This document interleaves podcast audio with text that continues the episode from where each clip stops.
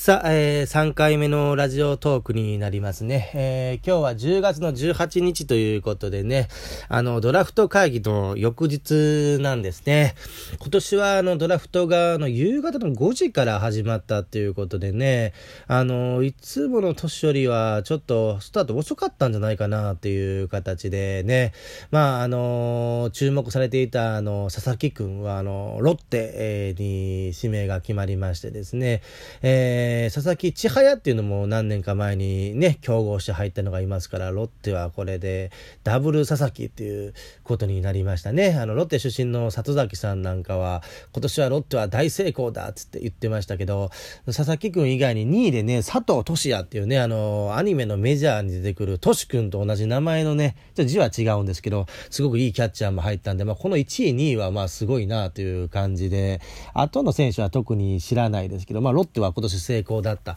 みたいですね。で、あとは、あの、注目されてたのは奥川くんね。まあ、ドラゴンズも奥川くん指名するんじゃないかと思ってたんですけど、まあ、直前になって石川くんを、あのえー、取るっていうことを公表しましてですね。で、まあ、結局、奥川くんはヤクルトになったということでね、高津新監督が見事引き当てたということでね、なんか高津監督もなんか持ってる感じはしますけどね、なんかとにかく選手時代からポジティブな雰囲気がありましたけどけれどもね、えー、まあ、ヤクルトは本当にピッチャーが弱いですから、里崎さんも言ってましたけど、あれ、開幕3連戦3戦目の日曜日に先発するんじゃないかなっていうことを言ってましたけど、まあ、マー君じゃないですけど、ちょっとマー君に雰囲気も似てるなとは思うんですけどね、ヤクルトであれば本当1年目から十分出番があるんじゃないかなという形ですね。ヤクルトは他にも吉田大輝、杉山幸輝、大西弘樹って形で、1位から4位まで全部ピッチャー取ってますけど、本当に今、ね、防御率ダントツで今年悪かったですからね、ヤクルトはこれはもう全部、あの、えー、新人が、えー、活躍するんじゃないかなという感じですね。えー、そして、え、我がドラゴンズですけれども、このドラゴンズも今年も大成功のドラフトだったと言っていいと思いますけどね。いやー、本当に、石川君をね、あの、一本釣りするっていうことで、あ、一本釣りというか、まあ、前日からね、もう石川君で行くっていうふうに決めて公表してたんですけど、まあ、何球団の欲やりが入るかなというところで、まあ、事前の情報だとソフトバンクと楽天あたりが、あの、来るんじゃないかと言われていましたけれどもね、まあ、結局蓋を開けてみれば、まあ、楽天は佐々木君指名に行きまして、えー、ソフトバンクは当然来ましてですね、オリックスが欲やりを入れてきてね、もう3球団競合になってね、本当に、まあ、奥川君に行ってね、あの、ダメだったら、まあ、諦めもつくんですけど、石川君に行って、それで、くじで外したらどうなる？もうちょっと最悪やって思ったんですけどね、与田監督がですね、去年のネオ君に続いてですね、またまた獲得したっていうことで、本当に与田監督ね、采配とかはちょっといまいちだと思いますけど、まだまだね、くじ運だけは持ってるかなっていう感じで、本当にもう石川君取れただけでもね、いいということで、まあもう本当にドラゴンズファンの間ではもうもう3番ネオ、4番石川っていうね、まあこの将来にはこういうクリーンアップ、まあまあ周平とかもまだいますからね、ね。だからただ周平と石川ってポジションをかぶってるんですよね。これどうするんだっていう感じですけどね。はい。で、2位で橋本投手。で、3位で岡野投手。4位で軍事保守って感じで。この1、2、3、4っていうのは本当去年と全く同じような構図になってるんですね。うん、2位のこの橋本投手っていうのがこれ大正大学、出身の、まあ、左投手ということで。まあ、去年は2位で梅津投手をね、と、と、あの、東洋大学のサンバガラスの梅津投手を取って、梅津投手本当イケメンですし、今年後半活躍しましたね。来年はもう本当にローテーションの一角に入ってくると思いますけど、まあ、それのまあ左番だということで、大学生ですね、同じく。えー、大垣日大出身でということで、これは橋本投手、これも A ランクの選手ですから、まあまあ2位ですからね、まあこれ1位、2位は石川、橋本というのは成功でしょうね。で、これ3位で岡野投手。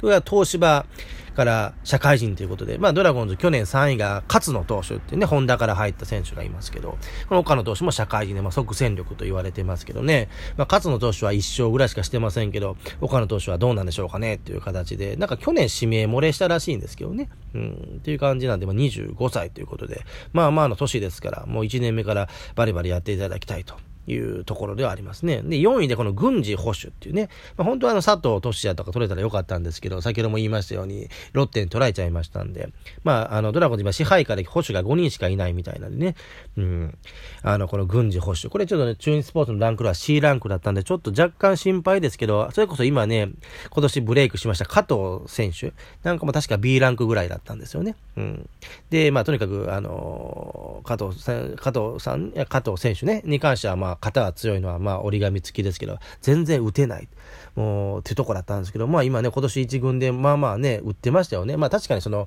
安倍とかに比べたら全然あれですけど、まあまあ、なんとかなるんだなと思いましたからね、この郡司選手に関しては、まあ、打つ方もいいみたいですからね、あの、えー4番も打ってたみたいなんでね、日本代表とかでもね、えー、ぜひ頑張ってほしいと。そして5位にね、岡林祐希っていう、これ小物高校ね、小物高校の岡林祐希を取りまして、これお兄ちゃんが今年広島をね、戦力外になって、岡林兄弟って言って、まあ三重県の、小物で、まあもう本当に地元ではね、有名な選手なんですけど、まあ二刀流でね、とりあえずはピッチャーで行くみたいですけど、まあね、まあネオくんもいますけどね、あネオくんは野手で行ったんですけど、岡林君はとりあえずピッチャーで行くみたいな感じで、岡林林君はもう、あの、ネオ君のことをリスペクトしてるみたいですけどね、まあ、小物高校の岡林君と、あの、優秀なね、あの、ネオ君じゃちょっと頭の出来がちゃうかなと思いますけど、まあまあ、プレイで結果を出してほしいって形で。で、まあ、6位の竹内隆信ね、今年は巨人がね、竜がつく選手を2人も取ってね、1位が、あ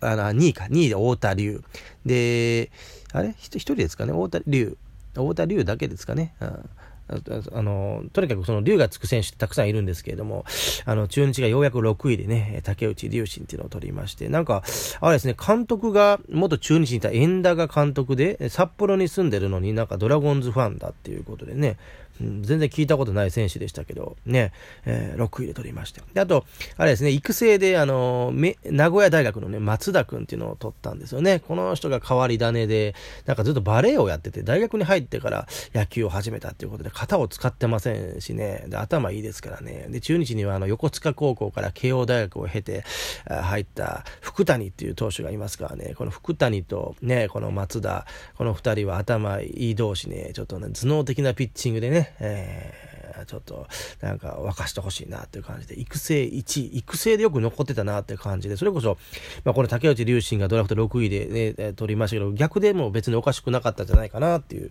感じでね、よく残ってたなっていう感じですね。で、まあ、その育成で言うと、なんか、三間っていう投手が今年ドラゴンズで、まあまあ活躍しましたけど、あれ育成の3位だったみたいですね。育成、まあ、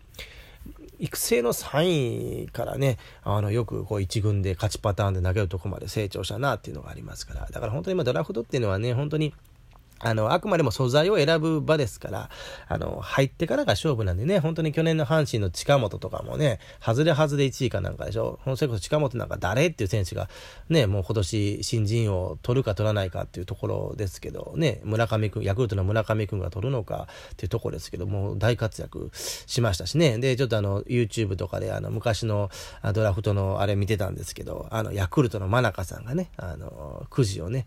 あの、引いて、当たりくじだと思ったら外れくじでね、インタビューまで受けたっていうね、あの、高山を取った年のドラフトがありましたけど、ね、その高山なんかも今思えば、阪神じゃなくて、ヤクルトに行っといた方が、ね、あの、いいんじゃないかっていう声もあるわけですよ。ね、甲子園球場、ちょっとあの、まあ、バースとかはすごかったですけど、ちょっとなかなか左バッターには不利な球場なんで、それに比べて神宮球場狭いですからね、あの、大リーグから戻ってきた青木なんかも今年16本ぐらいホームラン打ってますからね、本当に、ね、ドラゴンズも本当に来年から、来年、来年に間に合わないのか、再来年からホームランテラスをね、作るって言ってね、まあファンの間では賛否両論がありますけれども、まあまあ間違いなく打たれるホームランも増えるんでしょうけど、打つホームランもね、増えますからね。だから本当に、ちょっとアルモンテなんかをちょっとなんか、育成のオファーをして、ちょっと本人が難色を示してるっていうのはありますけど、なんか今までツーベースになってたようなのがね、まあ、全部ね、あの、本当ホームランにね、なるわけですよ。まあ、だから、福田なんかもね、本当に30本ぐらいホームラン打つんじゃないかと思いますよ。ね、本当福田なんか今年ね、9月の月間 MVP を受賞したんですけどね、あの、8月9月がもうすごい、もう3割越していて、で、で、ホームランも本当にもう2ヶ月で10本ぐらい打ってるんじゃないですかね。うん。だから、夏に強い福田なんですけど、来年、再来年ですね。まあ来年ももう広いままの名古屋ドームでも、あの、来年ね、1年通して活躍してほしいですよね。うん。まだ1年通して活躍したことがないのでね、2年ぐらい前かなんかも後半だけで10何本ホームラン打ってね、1年やれば30本できるんじゃないかって言われてるポテンシャルがあって、だから来年広い名古屋ドームで1年過ごしてですね、で、えーえー、20本以上ホームラン打って、で、翌年ですね、あのえー、ホームランテラスができて、まあ、30本。ね。だからビシエドなんかも今年ホームラン18本で終わりましたけど、ね。あのー、本当フェンスに直撃のようなのもよくありましたから、もうこの辺も30本って、そうやって考えると、2年後のドラゴンズはね、ちょっと期待できますね。うん。まあ、その頃にはネオ君もね、あのーやってくれてると思いますからね。ネオ君も本当に、あの、最後の方で1軍に上がってね、2, 2打席立ちまして、まあ、まだ来年新庄の資格ありますけどね。で、ちょっと今、あの、フェニックスリーグでやってるんですけどね。まあ、そんなに打ててないっていう。まあ、やっぱりその1軍に上がってまたフォーム崩したんでしょうね。うん、本当に、あの、最後の方2軍で、もう9月ですか ?3 割5分ぐらい打ってね、うん、万全の状態で上がって、で、ちょっと2打席、ちょっと1軍で経験して、で、ちょっとまたフォームを崩して、今ちょっとフェニックスリーグで苦しんででるかなというのがありますけれどもね、本当に、えー、3番ネオ、4番石川ね、ね、どの上直道みたいにね、ならないでほしい。ていうか、まあ、どの上直道も今年は本当に開花しましたからね、ね、12本ぐらいホームラン打ちましたよね、控えでね。だから、それこそどの上直道も本当ホームランテスができたら、あのー、ね、雨なんかもね、うん、ある程度パワー持ってますけど、今の名古屋ドームじゃっていう感じですけど、だから本当にちょっと、打つ方は2年後は期待できるんじゃないかなっていう感じで、ね。まあ、ピッチャーも充実してますからね。で、まあ、今年ね、ドラフトは成功したのは中日、ヤクルト、ロッテ、西武もね、成功したっていう人もいますけどね。うん、阪神なんかも全部高校生取りましたからね。1位が西、で、履正社の井上、で、あの、横浜高校の及川、ね。で、4位が東海大相模の遠藤とかね。で、5位で中京学院大中京の藤田とかも本当に今年は阪神はもう全部高校生で行きましたからね。はい。ということで、またお会いしましょう。さようなら。